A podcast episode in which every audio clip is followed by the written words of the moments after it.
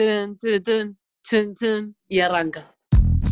Llega el viernes o el sábado y inevitablemente tipo, empiezo a tomar, están las fiestas virtuales, entonces me conecto, escucho música. No estoy excedida en nada con la cuarentena, creo que estoy tomándomelo bastante relajada. No tomo alcohol, no me drogo, no fumo.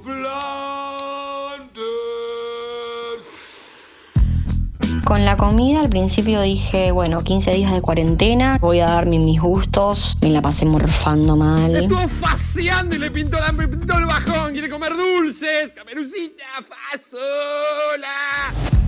Con la comida bien, tengo días que me hago más permitidos, pero en general estoy comiendo bastante bien. Es que yo soy de Pisces Como yo de Pisces. y en teoría Pisces es como el signo zodiacal que más tiende a caer en las adicciones. Sí, increíble, ya está pasando. Les digo, estaba drogada. Es una fiebre. Qué lindo el encierro y la incertidumbre nos hacen más propensos a los excesos de todo tipo. No se puede drogar a cualquier hora del día. No lo decimos nosotros, obviamente, lo dicen los especialistas quienes saben. ¿Quién no se ha excedido con algo en esta cuarentena? Que levante la mano. ¿Vos también? Esa mano es bien arriba, entonces. Para, para, para. ¿Los excesos son siempre malos? Algunas de las preguntas que nos hicimos es si nos van a dejar secuelas a largo plazo y también si podemos empezar a combatirlo desde ahora. ¿En qué se excedieron más los argentinos? Subimos la fiebre al máximo y todo eso vamos a intentar entender en este capítulo que se llama Sin Control. Estoy tomando sin control, estoy fumando sin parar. Nada me importa porque sé Creo que con lo único que me excedí en la cuarentena es con la paja. Nunca me masturbé tanto como en cuarentena. Descubrí que puedo ser muy eficiente fumándome un faso durante la cuarentena. Despacito, todo lo que hago lo hago despacito. Saca de mí un gran talento para la limpieza. Mi casa está impecable, nunca estuvo tan impecable. Hasta los azulejos de todos lados. Descubrí que puedo ser productiva y fumona al mismo tiempo. Como dijimos en el segundo episodio de Fiebre, Fuego, la autosatisfacción nos hace bien. Y en la historia que nos compartieron, con el porro pasa algo parecido. Resulta ser beneficioso. Antes de juzgar, escuchemos al psicólogo Sebastián Girona, que nos explica a qué llamamos exceso. Un exceso es consumir algo en mayor cantidad de la que lo consumo históricamente. Y por otro lado, empezar a darnos cuenta de que eso en lo que me estoy excediendo me controla a mí y yo no controlo a eso, digamos. ¿no? Si tomo vino y yo habitualmente lo controlo porque tomo una medida que me hace bien o que sana, por decirlo de alguna manera, bueno, si yo empiezo ya a tener una medida que es muy diferente a la histórica, bueno, por supuesto que ya es un exceso con el cual tengo que tener muchísimo más cuidado.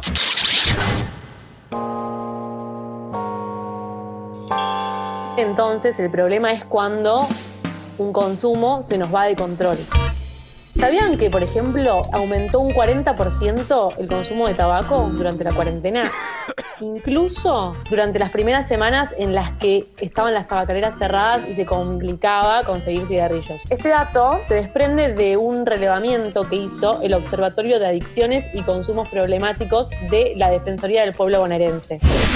En el caso del alcohol y el cigarrillo, aquellos que manifestaron tener consumo previo incrementaron en un promedio el mismo en un 40%. Mucho alcohol, mucho alcohol.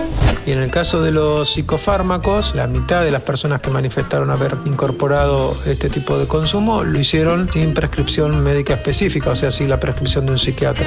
Hace cinco días que no paro de tomar pastillas. Ahí lo escuchábamos a Walter Martello, defensor del pueblo bonaerense. Solo un 5% de nuevos consumidores. Parece que esta cuarentena lo único que viene haciendo es incrementar nuestros hábitos. Pero vamos a ver por qué. Como estamos con el mundo reducido y conviviendo con la incertidumbre, nuestra cabeza, nuestro cerebro sigue tendiendo hacia el placer y, y todos esos excesos te generan ese placer rápidamente sin mayores esfuerzos. Entonces eso está a la orden del día. ¿Tenía alguna adicción? sí, algunas. Hierba, meta, jugo, la que nombren. Después de escucharlo a Sebastián Girona, como que entiendo todo. Entre tantas cosas malas, ¿cómo no vamos a querer comer un poquito de más o tomar un poquito de más? Y eso hace que inmediatamente se engañe nuestro cerebro y sea listo, placer.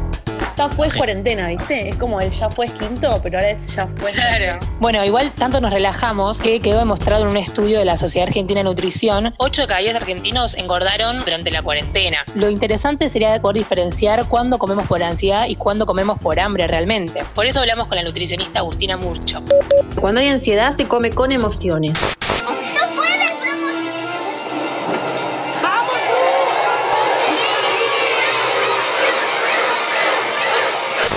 Y se puede evitar tratando la ansiedad. La ansiedad no se trata con comida porque es una emoción que nos va a estar acompañando siempre y lo más inmediato que tenemos que nos genera alivio y placer es la comida. Lo que hay que hacer es tratar de hacer algo que nos genere placer, que no sea comer para canalizar la ansiedad de otra manera.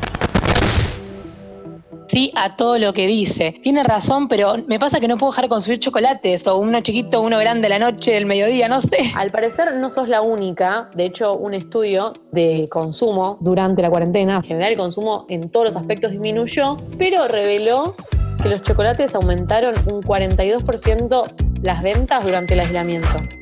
Y también aumentaron el dulce de leche y la manteca. El dulce de leche un 58,8% y la manteca un 49,6%. Todo esto tiene que ver y está relacionado con lo mucho que estamos cocinando cosas dulces, ¿no? Ya deberían estar montando sus tortas. Yo otro día hice alfajores de maicena, ponerle que nunca en mi vida hubiera hecho. No tienen nada, pero nada logrado de sorprender con sabores. Y el menos tiempo que tenemos en la calle hace que bajen algunos consumos, como por ejemplo los alfajores. ¿Sabían que cayó durante la cuarentena? No solo los alfajores que cayeron casi un 11%, sino también entre los que cayeron mucho tenemos un vodka, por ejemplo, que ha caído un 24% eh, en esta cuarentena. Creo eh, ahí que eh, tiene lógica pensando en que la gente no está saliendo, no está haciendo previas, ¿no? Como no sé si se quiere mamar tanto, ¿para qué vas a tomar vodka sole en tu casa? Sí, sorprendentemente también algo que ha caído casi un 15% es el Fernet pero hay récord de venta de gin tonic. Aumentó un 77% desde que empezó el aislamiento, pero un 96% en junio.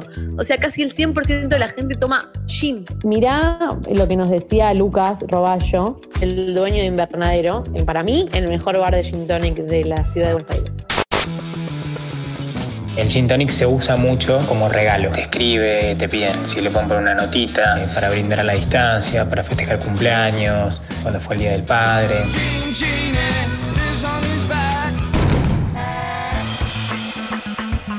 Tengo una amiga, Nayu, que le mando un beso, que se muda en cuarentena.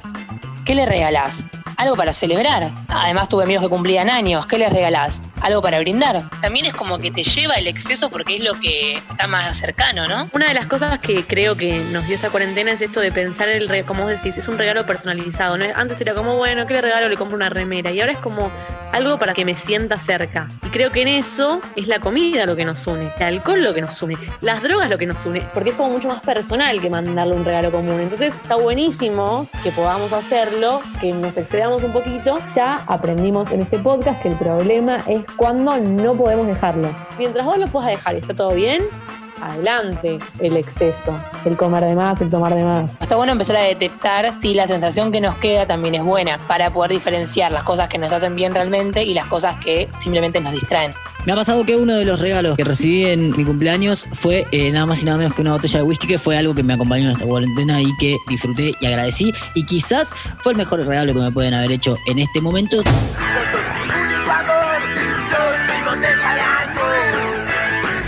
También algo que hay que decir es que si hay algo que ha salvado vidas en esta cuarentena, además de nuestro sistema sanitario, es que ha caído en época de cosecha. No dejemos pasar esa situación que es importante para lo que ha sido toda nuestra cuarentena y que seguramente ha sido algo fundamental para contener esta fiebre.